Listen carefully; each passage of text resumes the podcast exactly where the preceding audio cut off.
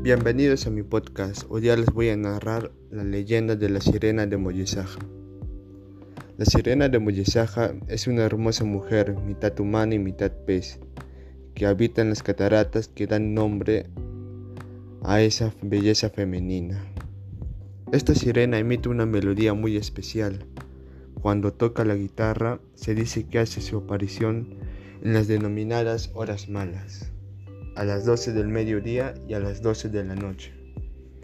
Cuando se acerca la hora, los habitantes de la zona dejan sus guitarras en las cataratas de Moyisaja para que la sirena las afine.